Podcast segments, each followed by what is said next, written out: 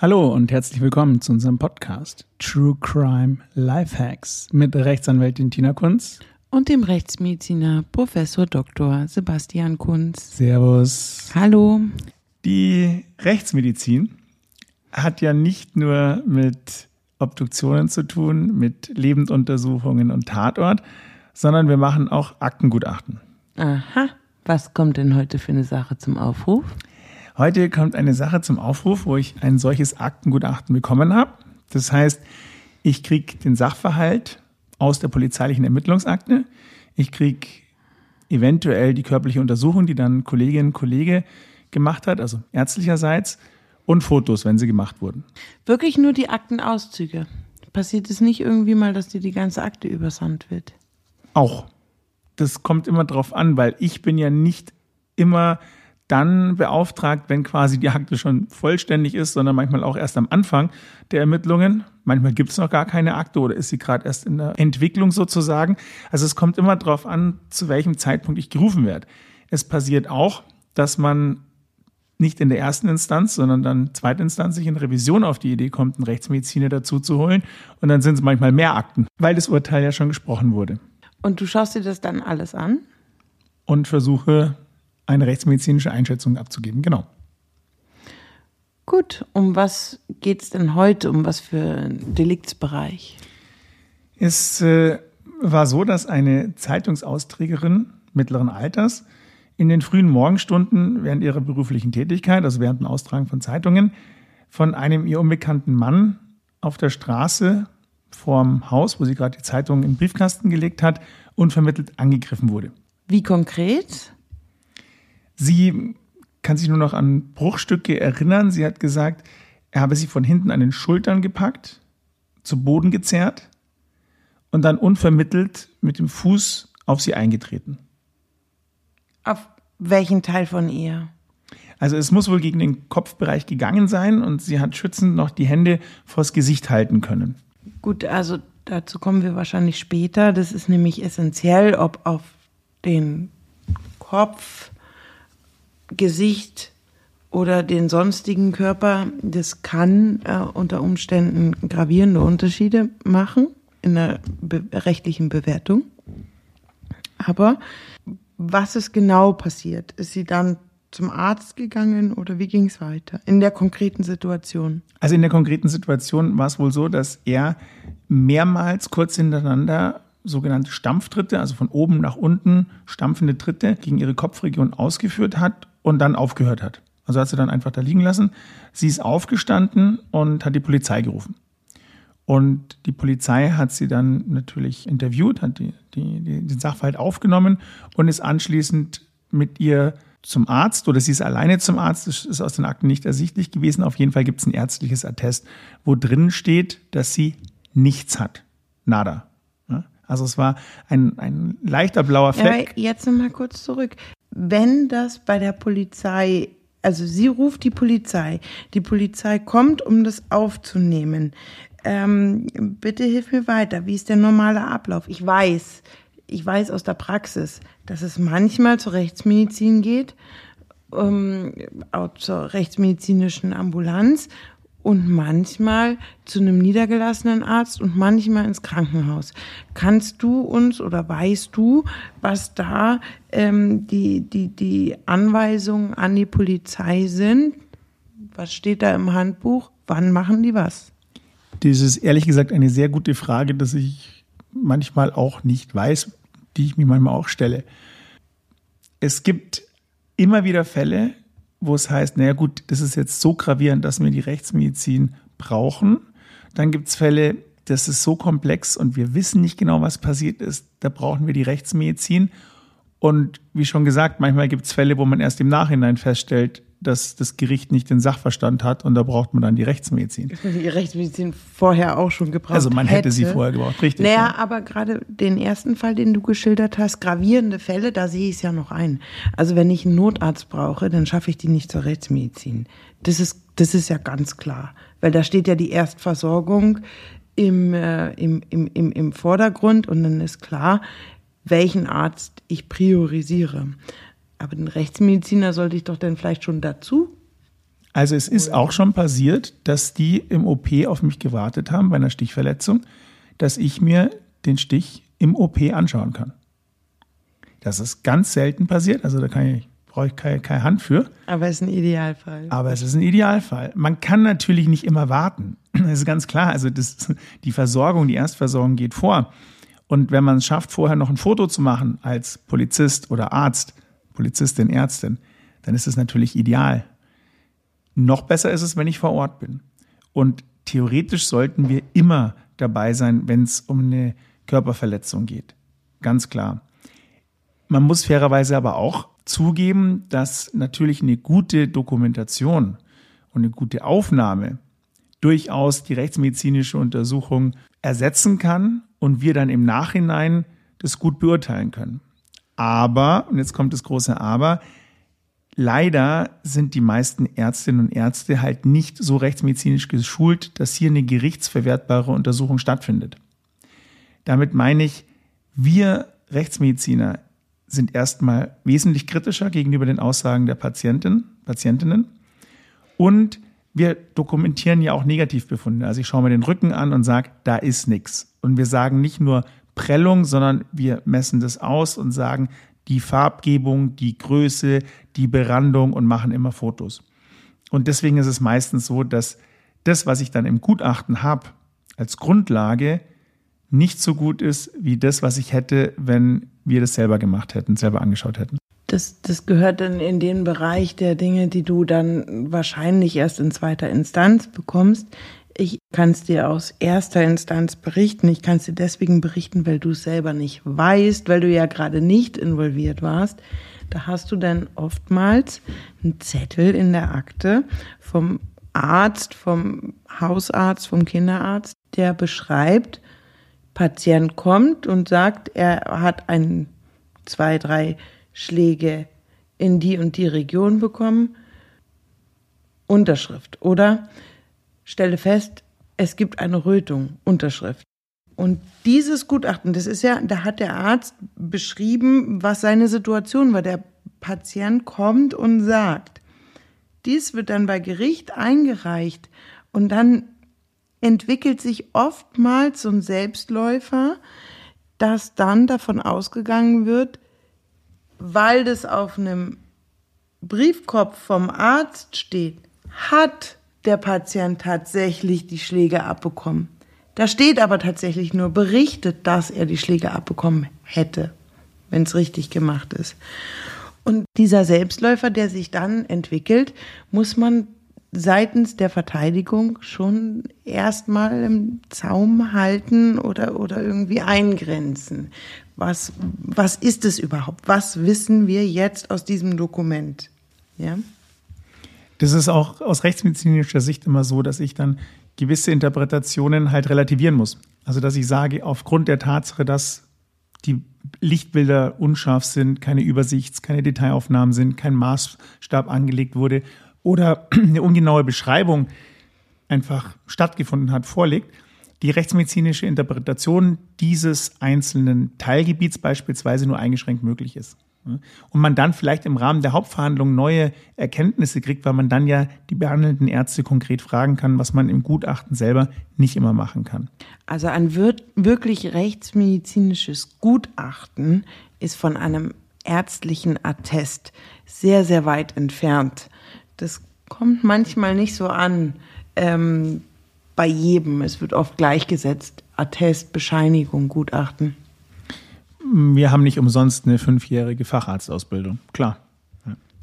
Aber zurück zu unserem Fall, weil es hier durchaus ähnlich war, dass ich im ersten Moment gedacht habe, der ärztliche Kollege, in dem Fall war es ein Kollege, hat nicht gescheit hingeschaut, weil es kann ja nicht sein, dass jemand eine Gewalt erfahren hat, Dritte gegen den Kopfbereich, auch wenn man sich jetzt versucht, die abzuhalten mit irgendwelchen Handbewegungen oder den Kopf irgendwo vergräbt, dass da nichts zu finden war.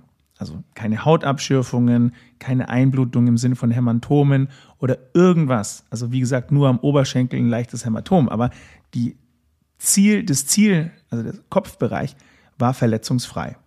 Und dann habe ich weitergeblättert in der Akte und dann wurde hier geschildert, dass die Geschädigte einen Helm getragen hat. Also klassischerweise Postbotin war mit dem Fahrrad unterwegs und hatte einen Helm getragen und hat auch zum Zeitpunkt der Gewalteinwirkung einen Helm getragen. Ja, aber auch mit Helm können ja gewichtige Verletzungen entstehen. Ich kenne es aus einigen Fällen, wo selbst der Helm, der als Schutz dient, als gefährliches Werkzeug diskutiert wurde, weil nur durch den Umstand, dass das Opfer einen Helm getragen hatte, ist eine gewisse ähm, Gehirnerschütterung, ähm, Schädelhirntrauma, richtig? Entstanden. Und das wäre dann alternativ natürlich auch entstanden. Deswegen diese Diskussion wegschieben. Nein, der Helm, der vom Opfer getragen wird, wird nicht vom Täter als gefährliches Werkzeug genutzt, wurde aber mal angedacht.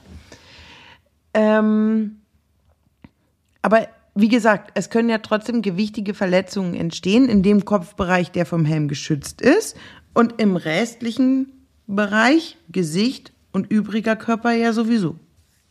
Das war ja auch die Fragestellung an mich. Also es geht ja in so einem Aktengutachten immer darum, erstens zu sagen, stimmt es?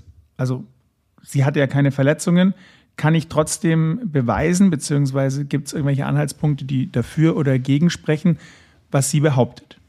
Ist es überhaupt möglich, jemanden mehrfach gegen den Kopf zu treten, ohne dass diese Person Verletzungen hat? Wir haben den Helm abgebildet gehabt auf Fotos, den habe ich dann auch mir zuschicken lassen. Das heißt, ich hatte dann den Helm, der Beschädigungen hatte an vielen Stellen. Und da war natürlich auch die Fragestellung, inwieweit diese Beschädigungen uns helfen können, Rückschlüsse zu ziehen auf die Gewalteinwirkung. Also Weil die Geschädigte hat, Stärke und Trittrichtung. Die Geschädigte hat gesagt, dass der Helm zum Zeitpunkt, wo sie ihn anhatte, also angezogen hat der, in der Früh, noch vollkommen intakt war. Also er muss durch die Gewalteinwirkung kaputt gegangen sein. Und dann ist natürlich eine der Fragen auch, die du vorher angesprochen hast, wie gefährlich war das Ganze? Also kriege ich hier in dieser speziellen Situation eine potenzielle Lebensgefahr hin oder nicht? Weil eine akute Lebensgefahr war nicht gegeben. Die hatte ja nicht mal einen Kratzer. Ja, vor allen Dingen kann, gehe ich davon aus, dass ich diese, diese Lebensgefahr kreieren kann und will. Das, das ist ja aus der Tätersicht das entscheidende Momentum. Ja, ich weiß jetzt nicht, ob er sie umbringen wollte. Der Grund, warum er nämlich auf sie ja, losgegangen ist. sind wir einem ganz anderen Delikt. So wie ich jetzt deine Umschreibung verstanden habe, sind wir in einer, äh, sind wir jetzt in einer entweder Körperverletzung. Es dreht sich jetzt um die Frage, sind wir in einer gefährlichen Körperverletzung, ja oder nein? Genau, also es war ein Ermittlungsverfahren wegen einer gefährlichen Körperverletzung. Ja. Und der Grund, warum er das Ganze gemacht hat, war derjenige, dass sein Bruder im Gefängnis Selbstmord begangen hat und die Zeitung, die er abonniert hat, nicht von dem Selbstmord berichtet hat. Und deswegen war er so aufgebracht und so frustriert, dass er am nächsten Tag diese arme Zeitungsausträgerin ja, vom Fahrrad gezogen hat. Hat er sie abgewartet? Er hat sie tatsächlich abgewartet. Ja, der war so sauer und, und den ganzen da, Tag lang. Da ist aber der Sprung ins andere Delikt jetzt. Ja gut, aber sie abgewartet hat, sagen wir mal so, es gab einen Grund, warum er genau sie, weil sie ja die Zeitung bringt, vom Fahrrad gezogen hat. Und es war jetzt nicht so, dass er die Zeitung aufgeschlagen hat und es aus dem Affekt war, sondern es war, weil die Zeitung am Tag vorher nicht darüber berichtet hat.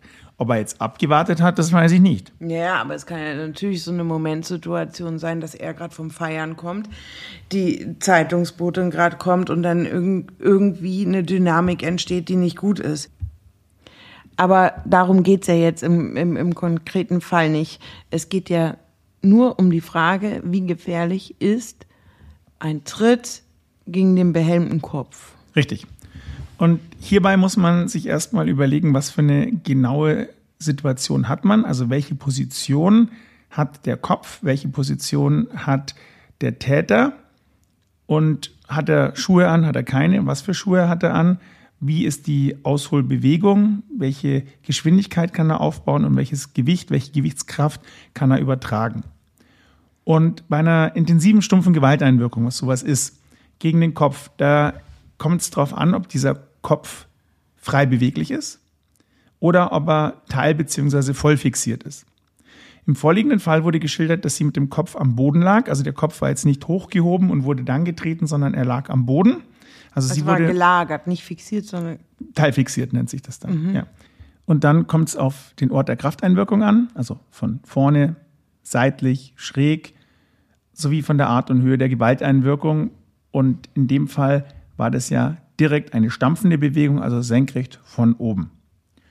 Und hier haben wir jetzt Versuche gestartet, weil wir uns wirklich nicht so ganz sicher waren, inwieweit man hier die Bruchstellen, die der Helm aufwies, rekonstruieren kann, beziehungsweise anhand dieser spezifischen Bruchmuster des Helms Rückschlüsse ziehen kann auf die Anzahl der Gewalteinwirkungen, auf die Intensität und inwieweit es halt das Ganze abgefedert hat. Und hier haben wir eine Vorrichtung gewählt, die schon bekannt ist aus einem vorherigen Podcast.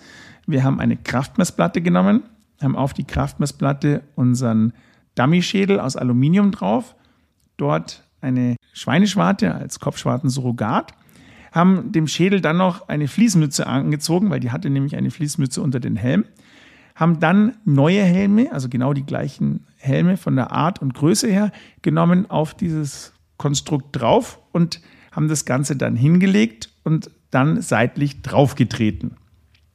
Wieso seitlich? Du hast vorher von klaren Dampfbewegungen von oben nach unten geredet. Ja, das ist richtig, das habe ich, hab ich mich vielleicht falsch ausgedrückt. Also die Stampfbewegung war senkrecht von oben nach unten, wie man halt einen Stampftritt macht.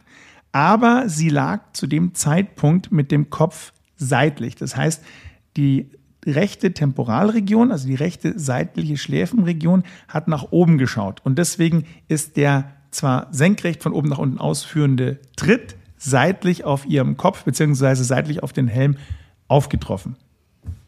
Also senkrecht, aber seit, äh, auf die Schädelseite. Genau. So rum. Genau. Nicht seitlich, sondern auf die Seite. Ja. Richtig. Okay. Und hier haben wir jetzt gemessen, welche Geschwindigkeit äh, und vor allem welche Kraft übertragen werden kann, wenn man Turnschuhe anhat. Also der Beschuldigte hatte die beschriebenen Sportschuhe an. Die haben wir uns dann auch eben entsprechend gekauft und haben die dann auch angezogen und dann mit verschiedenen Intensitäten auf den Kopf bzw. auf den Helm getreten. Und wir haben tatsächlich dieses Rissbild oder dieses äh, ja, Verletzungsbild hätte ich jetzt fast schon gesagt, also diese Defekte am Helm rekonstruieren können. Und zwar wurde angegeben, sie war sich nicht mehr sicher, wie viele, um die sechs bis acht, eventuell mehr Tritte. Und wenn man mehrmals drauf tritt auf diesen Helm und mehr oder weniger die gleiche Stelle trifft, dann bricht er in einem erstaunlich gleichmäßigen Muster. Und einfach mal um so ein paar Zahlen in den Raum zu werfen, man hat, wenn man so einen Tritt verursacht und versucht relativ schnell draufzutreten, eine Geschwindigkeit, also eine Trittgeschwindigkeit nach unten, so zwischen 8,8 Meter pro Sekunde und 11,1 Meter pro Sekunde. Und mit Wie viel kmh sind das? 11 Meter pro Sekunde sind ungefähr knappe 40 kmh. Ich finde es interessant, weil ich mit Meter pro Sekunde mittlerweile mehr anfangen kann in so biomechanischen Zusammenhängen, weil man fährt ja nicht Auto. Also kmh ist für mich immer Autofahren. Aber gut. Wir haben eine relativ hohe Geschwindigkeit hingekriegt und haben dann die resultierende Bodenreaktionskraft, also die übertragene Kraft, mit maximal 6,8 Kilonewton gemessen. Also, also die, die zurückkommen vom Boden von der Lagerung oder was? Ne, das nennt sich so. Also das, das ist das, was die Kraftmessplatte misst. Ja, ja eben. Also ich komme von oben mit dem, mit, mit, mit dem Tritt und dann muss ja von unten findet ja keine aktive Gegenbewegung, ja, nee, aber trotzdem ja eine Kraftausübung einfach. Ja, aber es ist jetzt nicht die Federung. Also das ist schon, man kann das schon annehmen als die Kraft, die übertragen wird maximal. Also die Kraft, die auf die Kraftmessplatte und somit auch auf den Schädel maximal übertragen wurde. Nee, auf die andere Helmseite. Also der Helm also sitzt du ja kannst auf. Nur, du kannst, und du, okay, das ist jetzt eine Frage, ob das das gleiche ist wie auf den Schädel, aber du kannst nur sagen, dass das auf die andere Helmseite übertragen wurde. Du hast recht, dass ein Teil der Kraft sicherlich aufgrund der seitlichen Auflagerung von der anderen Helmseite unter Umständen abgefedert wird. Aber das ist nur ein Teil. Das heißt, das, was letztlich ankommt, ist trotzdem die maximale Kraft, die ich annehmen kann, die auf den Schädel wirkt, also im Sandwich-Prinzip. Und zwar mindestens wirkt bzw. gewirkt hat. Und wenn diese Kraft eine entsprechende Höhe hat, dann kann ich davon ausgehen, dass der Gesamtmechanismus, die Gesamtgewalteinwirkung potenziell lebensgefährlich ist.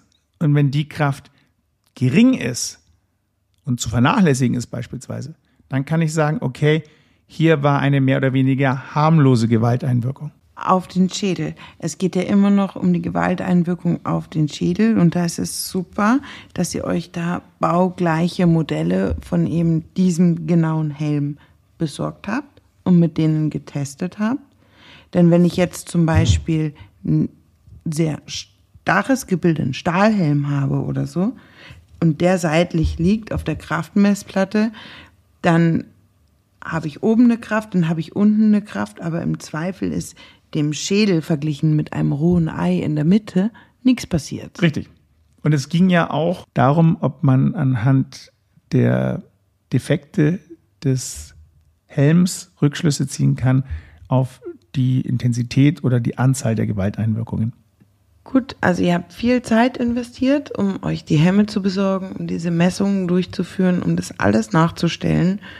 Und was konntest du feststellen? Hast du sonst noch was unternommen? Und wie hat dein Aktengutachten ausgeschaut? Wir haben noch die Gesamtkonstellation uns angeschaut ohne Helm. Das heißt, wir haben auch noch mit dem gleichen Schuh auf den Dummykopf getreten ohne Helm und haben uns da angeschaut, was da für Kräfte mobilisiert werden können. Da war die Trittkraft äh, höher. Sie war bei knapp 9 Kilonewton, also mit Helm knapp 6,8 im maximalen Bereich und im maximalen Bereich ohne Helm knapp 9 Kilonewton. Hier muss man auch sagen, dass wir ja auf dieses Helmkonstrukt getreten haben, beziehungsweise auf diesen Dummy. Und man hat da schon ein bisschen Hemmungen, dass man sich selber nicht verletzt. Also es kann durchaus sein, dass jemand, der diese Hemmungen nicht hat, ein bisschen intensiver treten kann. Aber das waren unsere Werte. Wie hat unser Gutachten ausgeschaut? Also zum einen hat unsere Versuchsreihe gezeigt, dass die Intensität eines Stampftrittes gegen den auf dem Boden liegenden behelmten Kopf nur begrenzt Einfluss auf den Schadensumfang am Helm ausübt. Das heißt, die Intensität, mit der ich da drauf trete, hat mehr oder weniger immer oder ein sehr vergleichbares Bild an Materialschaden am Helm verursacht. Also der ist auch bei mehrmaligen Drauftreten relativ ähnlich gebrochen, hat aber immer noch eine gewisse Absorptionsfunktion gehabt. Also auch beim mehrmaligen Drauftreten war es nicht so, dass man sagt, gut, jetzt ist er einmal gebrochen, jetzt wird da keine Kraft mehr ab, ähm, abgefedert. Ist vielleicht materialtechnisch so wie beim Sicherheitsglas. Das geht ja auch relativ schnell kaputt, sage ich mal, aber bildet dann in sich noch so eine Funktion, dass nichts passiert. Also genau, also die war natürlich gemindert, nachdem die Spannung, sage ich jetzt mal, gebrochen war, aber sie war immer noch da. Also das konnte man schon mal feststellen. Das war das eine. In speziellen Konstellationen der stumpfen Gewalt, also wie im vorliegenden Fall, da wirken ja oft verschiedene Kräfte miteinander und ich habe immer eine hohe Anzahl an unbekannten Variablen. Und da muss man natürlich immer eine gewisse Einschränkung machen, weil wir wissen nicht exakt, wie viele Tritte es waren. Und die Intensität, die er angewandt hat, hat natürlich die Variable, dass er selber sich jetzt nicht freiwillig gemeldet hat. Und wir wissen nicht, wie weit er jetzt eine Hemmung gehabt hätte oder vielleicht hat er eine größere Hemmung gehabt. Also es sind gewisse Variablen da. Aber man muss sagen, dass in dieser Konstellation aufgrund der Absorption des Helmes und der vor allem großflächigen Verteilung der Gewalteinwirkung nicht mit des Leben bedrohenden Verletzungen zu rechnen ist.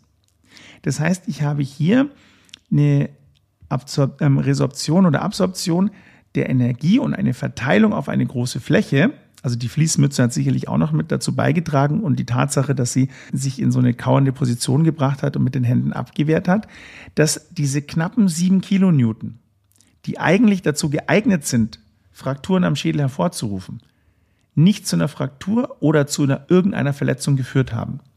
Also jetzt nicht mal mehr eine Beule.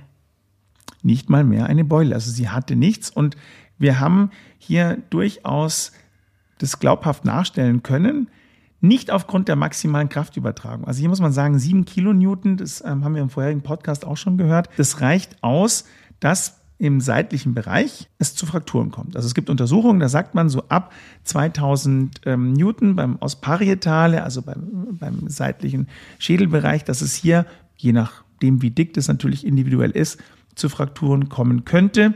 Im Frontalbereich, also im Stirnbereich, sind wir knapp bei 4000 Newton. Aber hier waren die Messungen immer mit einer wesentlich kleineren Fläche. Also die Kontaktfläche war wesentlich kleiner. Und im vorliegenden Bereich war die Kontaktfläche durch den Helm und den besohlten Schuh so groß gefächert, dass wir hier sagen müssen, dass der Druck sicherlich hoch war, aber es realistisch ist, dass es hier zu keinen Verletzungen kommen konnte.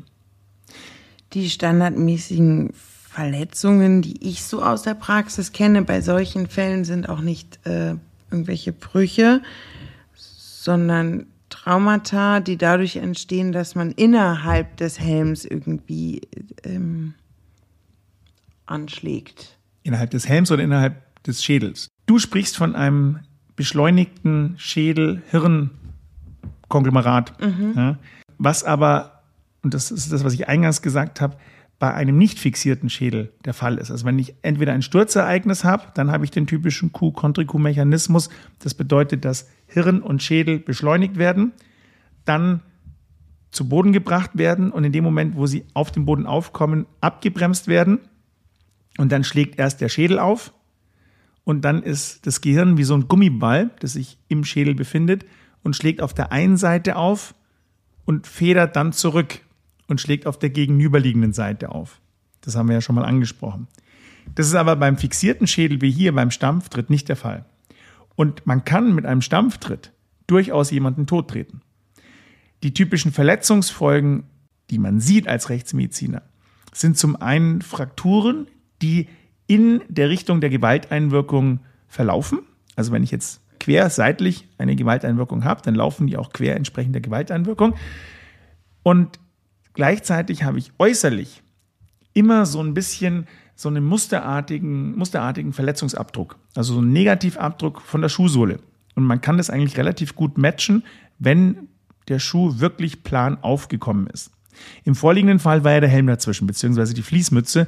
Und deswegen ließe sich das auch hier erklären, dass hier keinerlei Verletzungen zu sehen waren. Und weiter waren jetzt Gesicht und Körper, irgendwelche anderen Bereiche des Kopfes oder des Körpers kein Thema. Nee. Sondern gezielt auf den Helm. Konntest du darüber Aussagen treffen, inwieweit es über, überhaupt möglich ist, nur gezielt auf den Helm zu treten? Also, klare Frage. Wie oft habt ihr bei euren Versuchen daneben getreten, obgleich, dass ihr den Helm treffen wolltet? Gar nicht, aber es war ein bisschen die Angst, die wir hatten, weil wir uns nicht verletzen wollten. Also wir haben am Anfang ein bisschen geübt, damit wir eben, also mit wenig Kraft, damit wir halt treffen und möglichst hier genau die Kraft übertragen können. Also es ist wohl nicht so einfach für den Ungeübten, wie man meint. Gut, aber es kann ja trotzdem gen genauso beabsichtigt gewesen sein. Also ich trete ihr auf den Helm, die erschrickt sich fürchterlich, aber in ihrem Helmkonstrukt passiert ihr nichts. Ähm, da kann ich nicht mehr daraus ableiten. Was stand denn eigentlich ursprünglich in deinem Auftrag? Weil es steht ja immer so eine Betreffzeile und da sieht man ja schon, wegen was ermittelt wird. War es Körperverletzung, gefährliche Körperverletzung oder ein Tötungsdelikt? Gefährliche Körperverletzung genau, wahrscheinlich, hast du ja auch gesagt, schon gesagt. Ja. ja? Okay. Die gefährliche Körperverletzung. Hast du die in deinem Gutachten ganz klar ausgeschlossen? Nein, wahrscheinlich nicht, weil du bist ja kein Jurist. Wollte ich gerade sagen. das, ist, nicht mein Job. Ich okay. habe nur gesagt, wie potenziell gefährlich das Ganze war und wie akut oder konkret mm. gefährlich oder nicht gefährlich es Gut. war. Kommen wir mittels einer Waffe oder eines anderen gefährlichen Werkzeuges? Ein gefährliches Werkzeug ist grundsätzlich einmal der beschuhte Fuß also oder, oder kann es sein, hat die Rechtsprechung so entwickelt. Um, hier kommt auch der Helm selber in Betracht, obgleich du das ja gerade äh, ausgeschlossen hast, sondern die abfedernde Wirkung beschrieben hast. Also der Helm wurde ja nicht als Schlagwerkzeug mhm. verwendet, also der war ja protektiv. Ja, natürlich ist er protektiv, aber du kannst ihn ja auch als Beschleuniger irgendwie ähm, herein. Ich habe schon Urteile gelesen, wo, wo diskutiert wurde, ob weil der Helm jetzt da war, eben das da in dem Fall hatte der Helm ähm, ein, ein Schädelhirntrauma getriggert.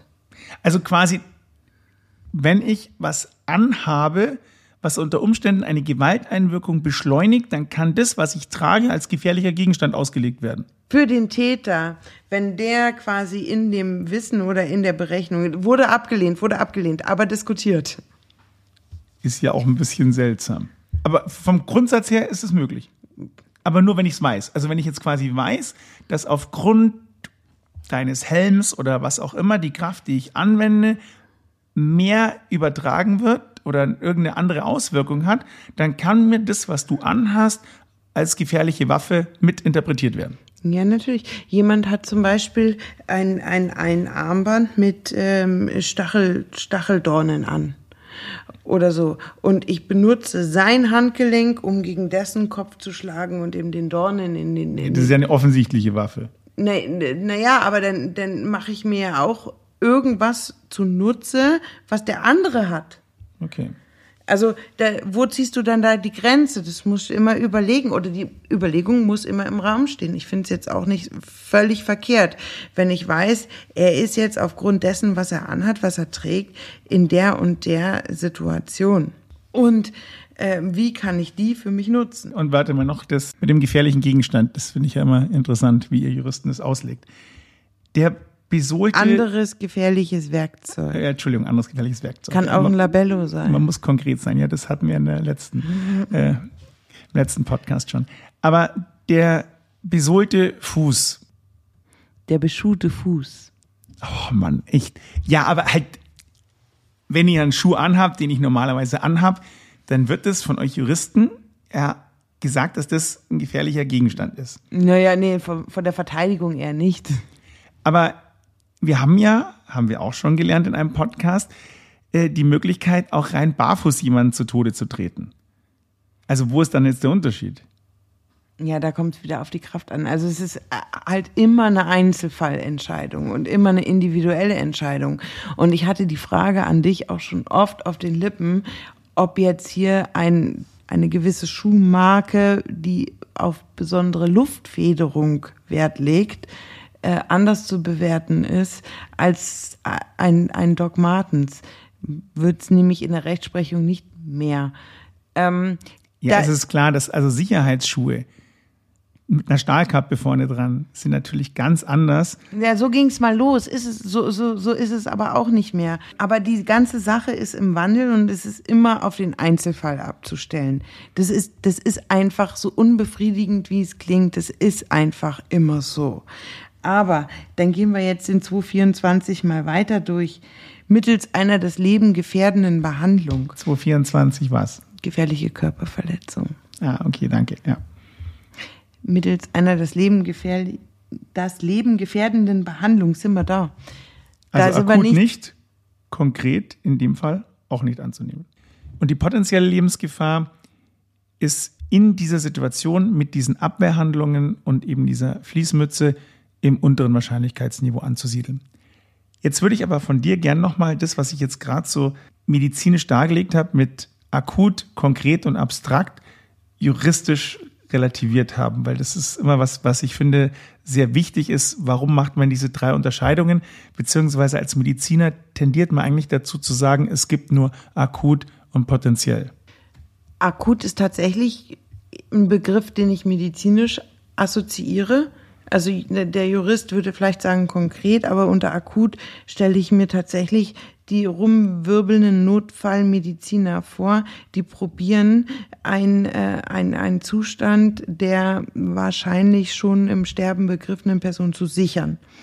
Ähm, dann konkret ist ja eher ein juristischer Begriff da kann ich nicht, weil es eben von medizinischen Einzelheiten abhängt, da kann ich eben nicht entscheiden, kann der in diesen akuten Zustand sofort rutschen oder wie nah war der an der Lebensgefahr. Konkrete Lebensgefahr. Und potenziell beziehungsweise abstrakt ist für mich tatsächlich, also es geht bis zur Bananenschale, die am Boden liegt. Wenn ich da blöd ausrutsche und fall, dann bin ich potenziell tot. Oder es gibt die abstrakte Möglichkeit, dass das zum Tode führen kann. Der Witz ist aber, dass die potenzielle, schrägstrich abstrakte, lebengefährdende Behandlung ausreichend ist. Auch hier wieder einzelfallbezogen. Und ähm, ich meine, dass man aus der gefährlichen Körperverletzung hier kaum rauskommt, dann kann man sagen, okay, er war sich des Helmes bewusst, er hat ganz bewusst nur auf den Helm getreten, er hat trotzdem mit einem beschuhten Fuß getreten, deswegen äh, gefährliche Körperverletzung, aber wahrscheinlich in einem minderschweren Fall. Weil so ganz gefährlich war es ja nicht, die hatte ja nichts. Wäre es so gefährlich gewesen, hätte sie ja irgendwas gehabt. Oder aber wenn ich jetzt sage, sorry, wenn ich unterbreche, muss ich nochmal nachfragen, wenn ich jetzt sage, ich kenne die Untersuchung, ich weiß, dass ich mit diesem Helm, mit meinem Tritt und das auch noch mit einem Turnschuh keine lebensgefährliche Verletzung hinkriege, dann könnte man das oder dürfte man das mir nicht als gefährliche Körperverletzung anklagen. Ist das richtig? Nein, ich habe ja nicht nur die das Leben gefährdende Behandlung, sondern ich habe ja auch eben das gefährliche Werkzeug. Ja, aber es kann ja kein gefährliches Fall Werkzeug der sein. Schuh. Ja, aber kann da nicht sein. Wenn ich dir sage, dass es in dem Fall nicht lebensgefährlich wird, dann kann es ja kein gefährliches Werkzeug sein. Der beschuhte Fuß ist ein gefährliches Werkzeug. Und die gleiche Situation barfuß nicht. Bei einem Kampfsportler schon. Aber ja. Das ist immer Das der Unterschied ja- zwischen juristischer Einstellung und medizinischer. Ich bin manchmal ganz froh, dass ich einfach nur sagen muss, was medizinisch Sache ist und dann nicht das aufschlüsseln muss, weil das ist manchmal nicht ganz nachvollziehbar, finde ich. Aber gut. Ja, aber die Grenzen verändern sich auch und verschwimmen auch. Das, das muss man auch ganz klar so sagen. Also ich denke mal, also entweder eine einfache Körperverletzung, obgleich das sehe ich nicht. Ähm, aus dem Tötungsdelikt sind wir wahrscheinlich auch draußen, also ganz sicher draußen. Und äh, dann ist quasi das Mittelding die gefährliche Körperverletzung Es war eine gefährliche Körperverletzung, ja. wahrscheinlich dann in einem minderschweren Fall. Willst du wissen, was das gibt? Ja. Die gefährliche Körperverletzung hat einen Strafrahmen von sechs Monaten bis zehn Jahren und dann in einem minderschweren Fall sind wir in einem Strafrahmen von drei Monaten bis fünf Jahren. So, und ich denke mal, dass sich das in dem Bereich bewegt haben dürfte, was dann auch vielleicht ausgedealt wurde oder so, weil dein Gutachten lag ja schon vor, lag ja der Verteidigung schon vor. Warst du bei Gericht? Nein, ich war nicht bei Gericht. Das- Aber es war auch in Österreich, muss man dazu sagen. Also ein bisschen andere Gegebenheiten als bei uns hier. Dann in Österreich auch ein anderes Strafmaß, das kann ich nicht beurteilen. Aber ich denke, was in Österreich heißt, ist ja so schön bedingt oder unbedingt. Also es war wahrscheinlich keine unbedingte Freiheitsstrafe, sondern, wie man hier sagen würde, Bewährungsgeschichte, mit der das jetzt ausgegangen ist. Obgleich das ja immer auf den Einzelfall, also wenn der natürlich schon unglaublich viele Vorstrafen in dem Bereich hatte und wenn irgendwas mit angeklagt war, was eher das Dickstü- Dickschiff wäre, was du ja nicht weißt, weil du nicht bei Gericht warst, Richtig. dann, dann, dann, dann geht es um ganz andere Dinge. Aber nur mal das Delikt als solches betrachten. Vielleicht nochmal als ähm, Ergänzung, weil das ja auch immer was ist, was wichtig ist. Es wird ja immer gefragt, was kommt denn eigentlich raus bei so einer Strafe? Was äh, Ja, kannst du nie sagen. erwartet mich? Ja, aber du kannst ja sagen, dass wenn ich jetzt als nicht vorbestrafter Bürger hier diese Tätigkeit vollziehe, aus welchen Motivationsgründen auch immer, was erwartet mich dann? Es kommt immer darauf an, was man vorbestraft ist, wie die Situation ist äh, und so weiter und so fort. Und wenn man jetzt sagt, okay, mal das Mindestding, was ich kriegen würde, wenn ich jetzt gut aufgeräumt bin. Naja, erstmal lege ich ja den Rahmen fest und dann muss ich mich entscheiden, in welchem Delikt bin ich. Und Bei der dann, gefährlichen Körperverletzung. Ge- genau. Und dann steht da zum Beispiel gefährliche Körperverletzung im minderschweren Fall. Das habe ich ja schon vorab entschieden anhand der objektiven Kriterien. Und dann habe ich drei Monate bis fünf Jahre. Und dann, dann wege ich ab, wie schwer war es denn wirklich? In dem wie Fall nicht schauen, besonders. Wie schauen die Vorstrafen aus? Null. Wie war das Nachtatverhalten? Es hat ihm sehr leid getan. Ja, hat er vielleicht schon eine ähm, Opferentschädigung bezahlt oder sich bei dem Opfer entschuldigt oder Vor so? Gericht natürlich, gute Verteidigung. Naja, das kann schon, also die Ver- Verteidigung kann jetzt auch keine Reue zaubern oder keine Opferentschädigung. Und selbst wenn, dann kommt sie ja zuletzt dann trotzdem ja dem Opfer zugute. Mhm. Besser als Ja, aber nichts. sagen wir mal, also alles, was für ihn spricht, hat er gemacht. Wo sind wir dann? Nee, das kannst du, das kannst du dann auch so nicht sagen. Aber auf jeden Fall komme ich dann raus, wahrscheinlich bei einem minderschweren Fall der gefährlichen Körperverletzung, bei irgendeiner Freiheitsstrafe unter zwei Jahren. Und dann habe ich die nächste Entscheidung, die ich treffen muss. Bewährung oder nicht Bewährung. Und im Rahmen dieser Bewährungsentscheidung ähm, oder Aussetzung Spielt auch der sozialer Hintergrund und so weiter. da spielt der soziale Hintergrund, der feste und so weiter, ja klar. Wohnsitz, die Familiensituation und so weiter, die berufliche Situation, die kommt dann da zum Tragen. Also sind, sind quasi drei beziehungsweise vier ähm, Entscheidungen, die ich treffe. A, für welches Delikt, B, für welche Unterform, C, wie bewege ich mich innerhalb von dem Strafrahmen, den ich jetzt gefunden habe. Und dann D, was mache ich jetzt mit einer eventuellen Aussetzung ähm, der Freiheitsstrafe oder nicht? Und wenn ich mich sozusagen den ganzen Stufen gut gebe und tatsächlich diese Kriterien erfülle im, im Auge des Gerichts, dann kriege ich eine Bewährungsstrafe. Und wenn ich genau das Gegenteil bin, also wenn ich wirklich vorbestraft bin und ein böser Junge bin, sage ich jetzt mal, dann könnten das bis zu fünf Jahren Gefängnisstrafe werden. Da bin ich, da bin ich dann aber auch schon wieder bei der Tat. Also das muss die Tat dann auch hervorbringen. Und ich meine auch einen ganz, ganz bösen Jungen mit einem ganz, ganz vollen Vorstrafenregister. Also da kann auch irgendwie was passieren, ähm, was ihm zugute zu halten ist. Ja, es kommt ja immer auf die Staatsanwaltschaft, auf die Verteidigung. Nee, auf die Staatsanwaltschaft kommt es gar nicht an. Es kommt nur aufs Gericht an. Ja, ja, aber es geht Wie auf die, die Gesamtkonstellation. was Ja, wer was wie vorträgt, kommt es ja auch drauf an. Ja, eigentlich ist Justiz ja blind. Ja, ich habe schon immer das Gefühl, dass es darauf ankommt, was die eine und andere Seite dann macht draus, aus dem, was ich vortrage. Natürlich, aber du kannst ja auch nichts, nichts machen. Also jetzt mal wirklich als Verteidiger. Das ist auch so ein, so ein, so ein, so ein Angriffspunkt, den ich nicht verstehe. Ich kann, ich kann nichts kreieren, was nicht die Situation, die Tat oder mein Mandant im Ansatz mitbringt. Ich kann, ich kann keine Ausgleichsbereitschaft, ich kann keine Reue, das kann ich als Verteidigung alles nicht kreieren. Ich kann es meinem Mandanten auch nicht sagen. Ich kann es vorbereiten. Ich kann meinen Mandanten dazu anhalten, in irgendeine therapeutische Betreuung sich zu begeben. Wenn der das macht und wenn er das toll macht ähm, und ich dann den entsprechenden Nachweis habe, dann hilft er mir. Aber der hat ja zuallererst mal dem Mandanten geholfen und er hat ja all, zuallererst mal der Gewaltschutzprävention geholfen, diesen Menschen mit sich und der Umwelt umzugehen und dass anderen Menschen nichts passiert, dass er einfach nicht gefährlich wird, dass ich dann die Bescheinigung vorzeige. Das ist nix, das ist nicht die Arbeit. Die Arbeit ist ja, die liegt ja in meinem Mandanten selber, was der mitbringt, was der willens ist zu tun, was der kann.